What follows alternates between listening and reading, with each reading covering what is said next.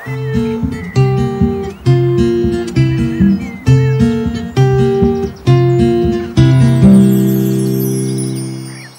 tarde, amigos. Eu me chamo Tatiana Mello, faço parte do grupo da família da evangelização do Centro Espírita Irmã Rosa e hoje convidamos a todos a refletir com o nosso benfeitor Emmanuel no livro Pão Nosso, psicografia de Francisco Cândido Xavier. E hoje falaremos com ardente amor o capítulo 99. Mas, sobretudo, tende ardente caridade uns para com os outros. Pedro, primeira epístola 4, 8. Não basta a virtude apregoada em favor do estabelecimento do reino divino entre as criaturas. Problema excessivamente debatido, solução mais demorada. Ouçamos individualmente o aviso apostólico e enchamo-nos de ardente caridade, uns para com os outros. Bem falar, ensinar com acerto e crer sinceramente são fases primárias do serviço. Imprescindível trabalhar, fazer e sentir com o Cristo. Fraternidade, simplesmente aconselhada a outrem, constrói fachadas brilhantes que a experiência pode consumir num minuto. Urge alcançarmos a substância, a essência.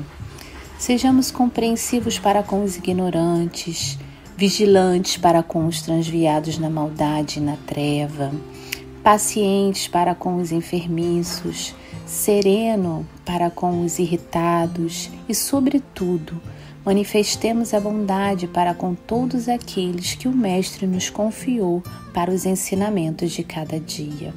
Raciocínio pronto, habilitado a agir com desenvoltura na terra, pode constituir patrimônio valioso. Entretanto, se lhe falta coração para sentir os problemas, conduzi-los e resolvê-los no bem comum, é suscetível de converter-se facilmente em máquina de calcular.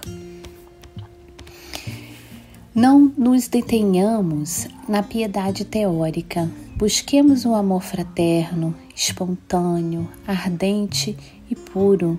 A caridade celeste não somente espalha benefícios, irradia também a divina luz.